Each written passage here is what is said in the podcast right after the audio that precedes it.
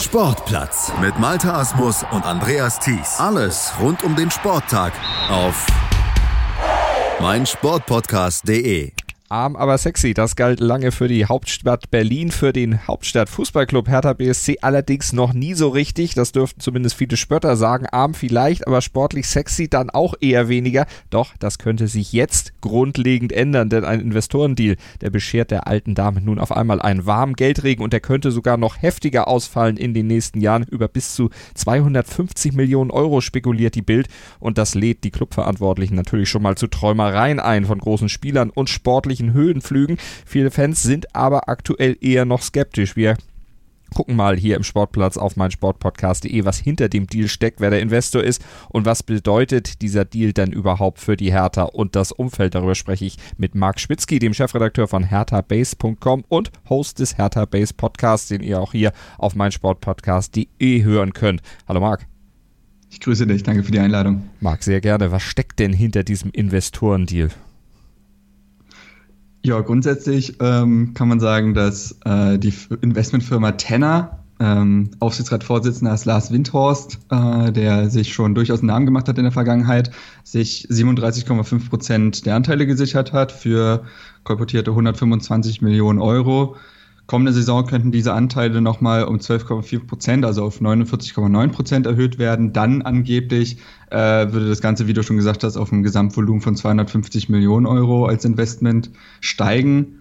Und äh, wenn man sich zumindest die Presse Aussagen der Verantwortlichen des Deals anhört, dann gibt es so zwei Tendenzen. Es gibt einerseits die große Investmentsicht des Lars Windhorst, der Hertha zu einem Big City Club machen will, äh, à la PSG, à la Real Madrid. Und dann gibt es die realistische Variante von Michael Preetz, der gesagt hat, man möchte dann doch mittelfristig einfach in den Kreis dieser internationalen Plätze wieder näher ranrücken. So. Genau, das ja. ist so, das sind erstmal so die grundsätzlichen mhm. Dinge. Man möchte angeblich, so heißt es zumindest im Spiegelbericht, auch nicht wenig Geld dieses Deals ähm, in, direkt in Beine investieren, wobei man da auch schon mal vorsichtig sagen kann, erstens nicht alles in einem Jahr verprassen und zweitens äh, hat Hertha einige finanzielle Löcher noch zu stopfen mhm. von dem KKA-Deal, sodass äh, von diesem Geld sicherlich nicht alles in die Mannschaft fließt. Denn Hertha, du hast gesagt, KKA-Deal, das war der bisherige Investor, ein ja, Finanzinvestor, der ja vor fünf Jahren eingestiegen war. Da hat Hertha vor wenigen Monaten, Ende des letzten Jahres, erst die Anteile zurückgekauft. Warum hatte man damals die Anteile zurückgekauft? Man ist damals durchaus ins Investment gegangen. Das kam auch relativ überraschend. Das wurde jetzt nicht groß vorher berichtet. Das wurde auf der Mitgliederversammlung damals im Winter äh, von Ingo Schiller, Herthas Finanzchef, einfach verkündet. Übrigens, wir haben unsere Anteile zurück die Idee dahinter war, finanziell einen Schritt wieder zurückzugehen. Also man hat dafür beispielsweise Bankkredite aufgenommen, weil man das Geld jetzt eben nicht einfach so rumliegen hatte. Die Idee war aber, einen Schritt zurückzugehen, um dann finanziell wieder zwei nach vorne zu gehen. Man kauft sich die Anteile zurück, die mittlerweile im Wert gestiegen sind, und verkauft sie dann für mehr Geld an den nächsten Investor. Mhm. Dass der nächste Investor schon so schnell reinschneit, war zumindest dem Umfeld und den Fans nicht bewusst. Inwieweit Hertha damals schon äh, das wusste, kann man natürlich nicht sagen. Man weiß ja nicht, wie lange solche Verhandlungen und Sondierungsgespräche und all solche Dinge laufen. Vielleicht gab es es damals schon, dass äh, diese Aussicht und sie haben sie deswegen zurückgekauft. Oder es war ein Schuss ins, ich sag mal, blau-weiße. Haha. Äh, ja, ein, einer muss sein. Äh, und man hat einfach gehofft, dass sich so schnell wie möglich jemand meldet. Und so ist die Idee gewesen. Und es hat sich ja wenn man jetzt zumindest heute raufguckt, ohne jetzt in die Glaskugel schauen zu können, hat es sich ausgezahlt, dieses äh, Vorgehen. Denn Lars Windhorst, der war als Investor relativ schnell dann gefunden. Jetzt schreibt der Tagesspiegel von einem Zitat auf den ersten Blick windigen Investor. Du hast schon gesagt, der ist bekannt. Bekannt, weil er als 16-Jähriger schon ein Unternehmen ausgebracht hat, äh, gegründet hat, ein Unternehmen damals für Computerzubehör, allerdings auch bekannt, weil er schon zwei Insolvenzen hinter sich hat und auch aktuell wieder durch diverse Dinge umstritten ist, ja. aber äh, und weil er vor wenigen Jahren auch wegen Untreue in 27 Fällen verurteilt wurde. Aber er ist jedes Mal nach jeder Insolvenz und nach jedem Verfahren wieder auf die Beine gekommen, hat Geld akquiriert. Jetzt ist das Verhalten der Fans auf oder die Reaktion der Fans auf diesen Investorendeal, du hast es schon gesagt, dann auch ein bisschen gespalten, auch aufgrund auch dieser Vorgeschichte oder was ist das, was die Fans ja, schwierig finden?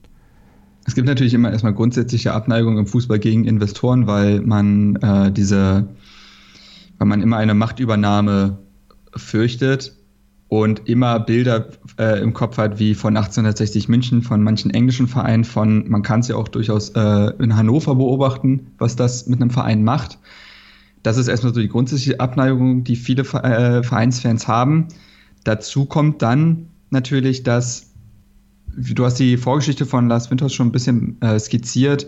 Dazu kommt ja aber auch, dass er nicht gerade als ein moralisch verantwortungsbewusster Investor gilt. Also es, man konnte sich gestern vor Windhorst Porträts kaum retten. Es gab überall in sämtlichen Manager- und Wirtschaftsmagazinen und dann auch in den äh, Sportredaktionen äh, gab es Berichte über seine Vergangenheit und ähm, gibt da etwaige Verzweigungen auch mit Scheichfamilien und so und dass, äh, dass Windhorst wohl wenig darauf acht gibt, ob seine Investment jetzt nachhaltig sind oder Menschenrechte verletzen oder sonstige Dinge.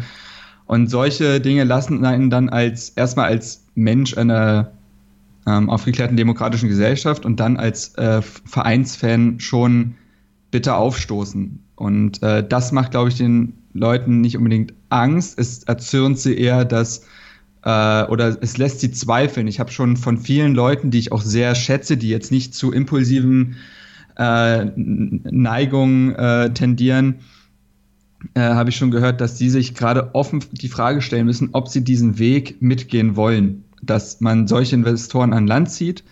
Ähm, gleichzeitig muss man ja natürlich aber auch sagen, es ist nun mal im modernen Fußball notwendig, sich solchen Investoren, glaube ich, nicht zu verschließen.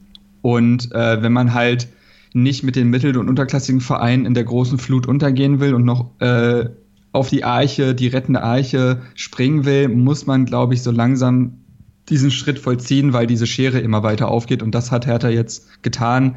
Äh, die moralisch-ethischen Hintergründe sind aber sicherlich äh, sehr kritisch zu beäugen. Hat denn Windhorst außer der Geschäftskomponente noch eine andere Beziehung zu Hertha? Ist das eine Herzensangelegenheit für ihn oder was wurde noch so kolportiert?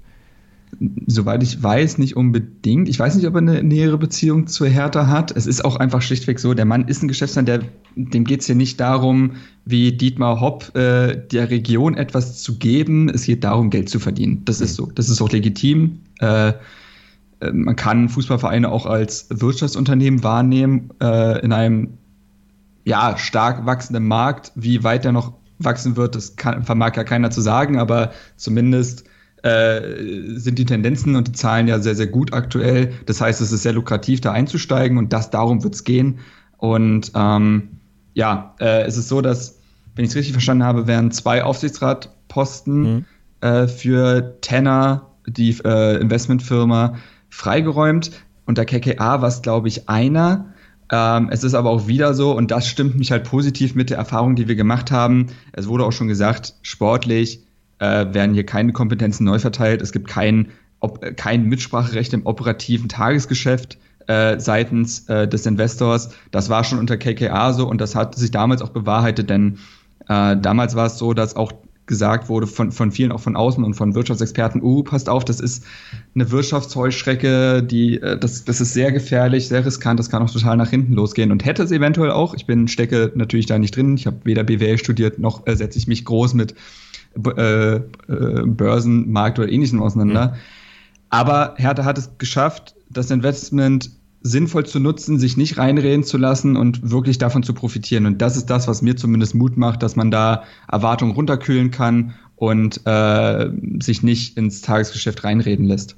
Jetzt äh, hatten wir ja schon über die Summe gesprochen, die da fließt, also 37,5 Prozent für eben 125 Millionen Euro. Ist es denn das schon, äh, was nötig ist, um diesen Big City Club aufzubauen? Wie lange hat sich äh, Windhorst denn Zeit gegeben, diesen Big City Club zu formen? Denn bisschen Anlaufzeit muss man ja haben. Von jetzt auf gleich wird das mit 125 Millionen wahrscheinlich nicht reichen und nicht klappen.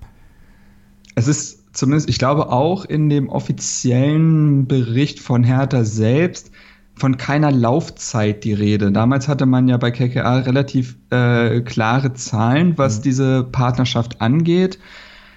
Ähm, das ist in dem Fall, wenn ich es richtig verstanden habe, nicht so. Äh, genau, ein zeitlich unbegrenztes Eigenkapitalinvestment steht hier. So, dementsprechend äh, weiß ich nicht, was da jetzt die ein, zwei, drei Jahresplanung voraussehen. aber allein von der Summe her ist es schon gar nicht möglich, diesen vom Windhorst zitierten äh, Big City Club mit solchen Summen aufzubauen. Wir könnten, also wenn allein Real Madrid in dieser Transferperiode, glaube ich, bei jetzt schon über 300 Millionen liegt und also bei den Ausgaben und glaube ich noch nicht mal am Ende ist, wie weit kommt ein Tabellenelfter äh, der Bundesliga mit 125 Millionen, dann respektive äh, 250 Millionen, die ja dann auch noch gut investiert sein müssen. Denn wenn man sagt, gut, wir möchten da, viel, da auch nicht wenig von dem Geld für Beine investieren, dann müssen es aber auch gute Beine sein. Also wenn drei von vier Transfers nicht sitzen und man da ordentlich Geld reingesteckt hat, dann ist das Geld weg. So, da hat man nicht in Infrastruktur investiert, in nichts Nachhaltiges, das Geld ist weg. Ich habe natürlich ein grundsätzliches Vertrauen in Michael Preetz, was Transfers angeht. Seine Bilanz bei Hertha ist richtig stark. Also er hat eine nahezu weiße Weste, würde ich sagen, was, was das angeht. Es ist aber auch so, dass Hertha dann andere Summen in die Hand nimmt. Und man hat es an einem Werder Bremen beispielsweise gesehen. Das hat lange mit Klaus Alois hingehauen. Plötzlich konnte er mit viel Geld umgehen oder durfte umgehen und konnte es dann aber nicht, weil die Investments nicht gesetz, gesessen haben und man sieht, wie lange Bremen daran äh, zu knabbern hatte. Deswegen ist das alles nicht so einfach und man darf aber auch einschränkend sagen, die Spieler, die jetzt 30 Millionen kosten, die kommen ja jetzt trotzdem nicht zu Hertha. Hertha hat ja nicht das Prestige eines europäischen Spitzenclubs, sondern ist letztjähriger Tabellenelfter. So, das heißt, diese Spieler, wo man jetzt vielleicht das zu träumen beginnen würde, die kommen ja ohnehin nicht zu Hertha. Da muss jetzt dann erstmal natürlich der sportliche Erfolg wiederkommen, da muss langfristig aufgebaut werden oder mittelfristig, sagen wir mal, damit dann die Adresse Hertha dann entsprechend attraktiv wird. Was muss denn das Präsidium, was muss die sportliche Führung jetzt machen, um auch die zweifelnden Fans wieder ins Boot zu holen? Denn du hast ja schon gesagt, einige sind damit überhaupt nicht zufrieden und überlegen dann auch möglicherweise dem Verein den Rücken zu kehren und das kann die Hertha ja eigentlich auch nicht wollen. Nein, das kann, die kann Hertha natürlich nicht wollen äh, ist es sowieso der Fall, dass das Verhältnis zu der zu dem harten Fankern der Ultraszene sowieso seit Jahren sehr angespannt ist. Äh, man letztes Jahr erst wieder den Dialog nach langer Zeit aufgenommen hatte, der ist äh, zwischenzeitlich komplett abgerissen. Es gab äh, zig Vorkommen, nennen wir beispielsweise den Polizeieklat in Dortmund, nennen wir äh, als am ersten Spieltag plötzlich nur nach Hause die Hymne nicht mehr als Einlaufhymne lief, sondern dickes B und da vorher nie jemand mit irgendwelchen Fans gesprochen hat, nennen wir die ganze Keuter-Posse, also Keuter, der Digitalchef von Hertha, der immer eine sehr streitbare Person ist. Das zieht sich jetzt seit Jahren durch und jetzt einen Investor zu präsentieren, besonders mit dem äh, Hintergrund, wird die Fans jetzt nicht positiver stimmen, was das Ganze angeht. Das Einzige, was Hertha machen kann, ist, transparent zu sein, ähm, einen klaren Plan vorzulegen, nicht auf großem Fuße jetzt zu leben, was ich aber auch bei einem so bodenständigen äh, Kerl wie Michael Preetz mir einfach nicht vorstellen kann, dass er jetzt plötzlich äh, acht Scheine mehr auf den Tisch legt, nur weil er es kann. Das wird nicht passieren. Ich glaube nicht, dass man das im alltäglichen Tagesgeschäft von Hertha merken wird, dass äh, jetzt mehr Geld in der Kasse ist. Das wird man an einzelnen Stellen merken, das wird man an Transfersummen etwas merken, aber das wird nicht der große Boom. Und äh, mehr kann Hertha ja nicht tun. Sie können nur zeigen, wie verantwortungsbewusst und gut sie mit dem Geld umgehen, dass sie sich nicht weiter von äh, der Fanszene und dem der Basis entfernen und alles andere muss man dann abwarten, wie die Fans dann darauf reagieren, denn das kann ja der Verein nicht aktiv beeinflussen. Mhm. Also sorgsam mit dem Geld umgehen, zumal Hertha ja auch noch ein anderes großes Ziel hat, nämlich ein eigenes Stadion. Das ist ja auch mhm. etwas, was immer wieder dann auch äh, thematisiert wird und was ja auch bis 2025, glaube ich, stehen soll und gerne auch mit Investorenhilfe natürlich. Ja, wobei ich da bislang immer den Eindruck hatte, zumindest wurde nie was Gegenteiliges berichtet, dass Hertha gar nicht darauf gesetzt hat, Anteile zu verkaufen, um das Stadion zu finanzieren. Da wollte man, glaube ich, das, da ist immer der Plan gewesen oder er ist es weiterhin, mit externen Partnern das aufzubauen. Es sollen ja auch keine Steuergelder oder ähnliches eingebunden werden. Also die Stadt Berlin wäre davon komplett befreit. Und das ist der Plan. Aber ich glaube nicht, dass Hertha Anteile veräußert, um äh, in Steine, also zumindest in Steine eines neuen Stadions zu investieren. So habe ich das bislang nicht verstanden und äh, das wäre sicherlich auch mal irgendwo angeklungen. Mhm. Also das natürlich noch ein Ziel und dann eben der sportliche Weg nach oben.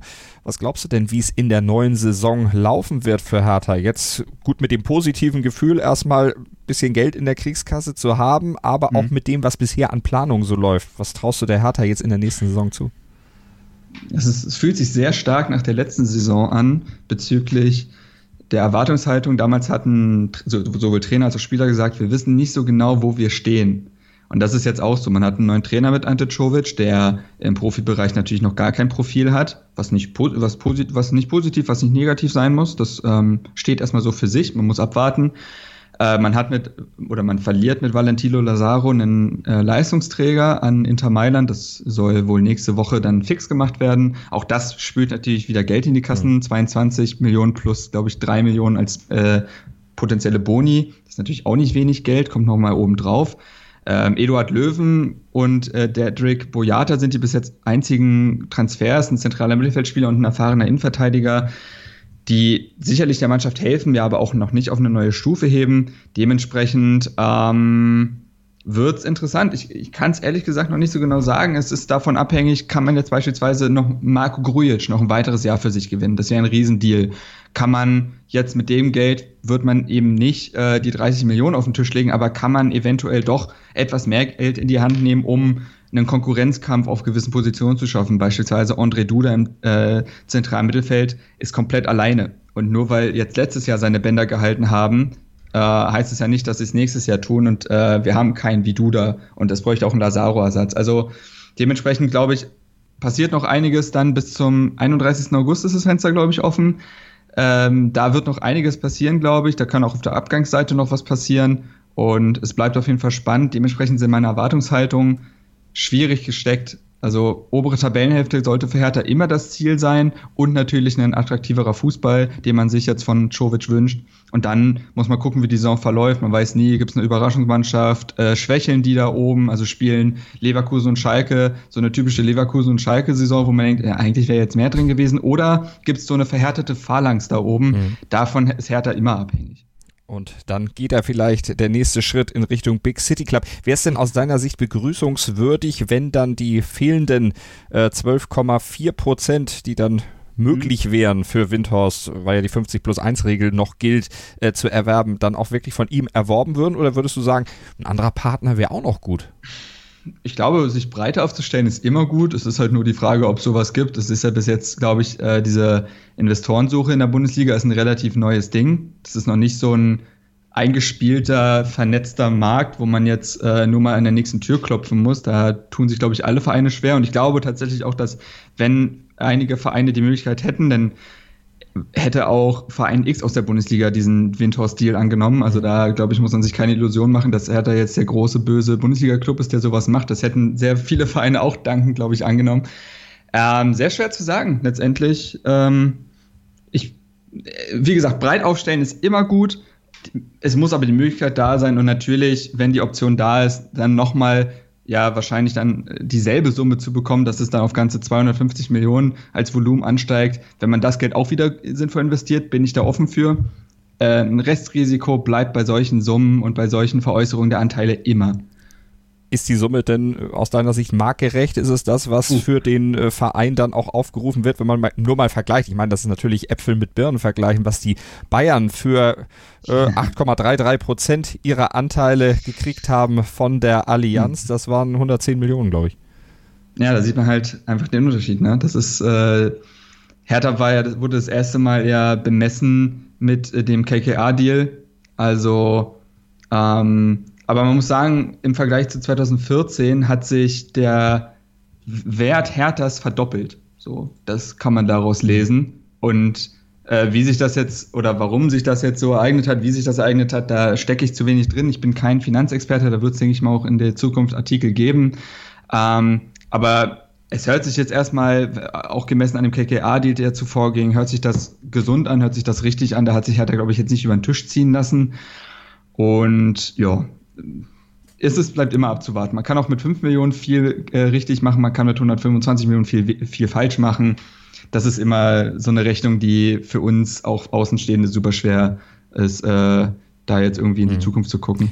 Aufsichtsratsboss äh, Thorsten Jörn Klein hat gesagt, ein Meilenstein. Würdest du es unterschreiben? Eine dreistellige Millionenzahl auf einen Schlag zu bekommen, ist auf jeden Fall ein Meilenstein für Hertha.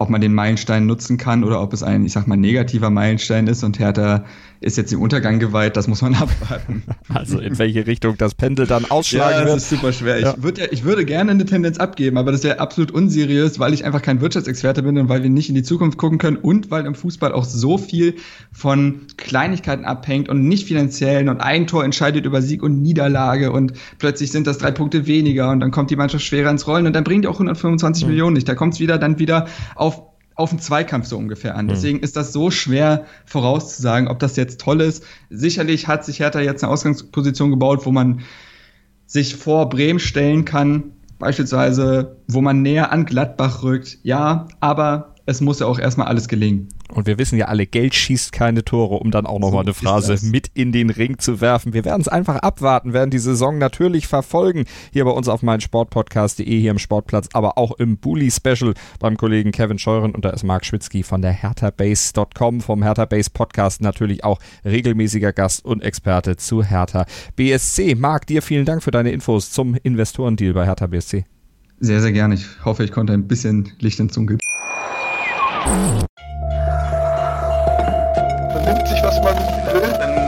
Gerüchte entstanden. Fast nichts davon stimmt. Tatort. Sport. Wenn Sporthelden zu Tätern oder Opfern werden, ermittelt Malte Asmus auf meinsportpodcast.de. Folge dem True Crime Podcast, denn manchmal ist Sport tatsächlich Mord. Nicht nur für Sportfans. Sportplatz mit Malte Asmus und Andreas Thies. Alles rund um den Sporttag auf meinsportpodcast.de. Willkommen bei meinsportpodcast.de. Wir sind Podcast. Wir bieten euch die größte Auswahl an Sportpodcasts, die der deutschsprachige Raum so zu bieten hat. Über 20 Sportarten, mehr als 45 Podcast-Serien über 9000 veröffentlichte Podcasts und über 5 Millionen Podcast-Downloads allein im Jahr 2018. Wir sind Podcast. Wir sind meinsportpodcast.de.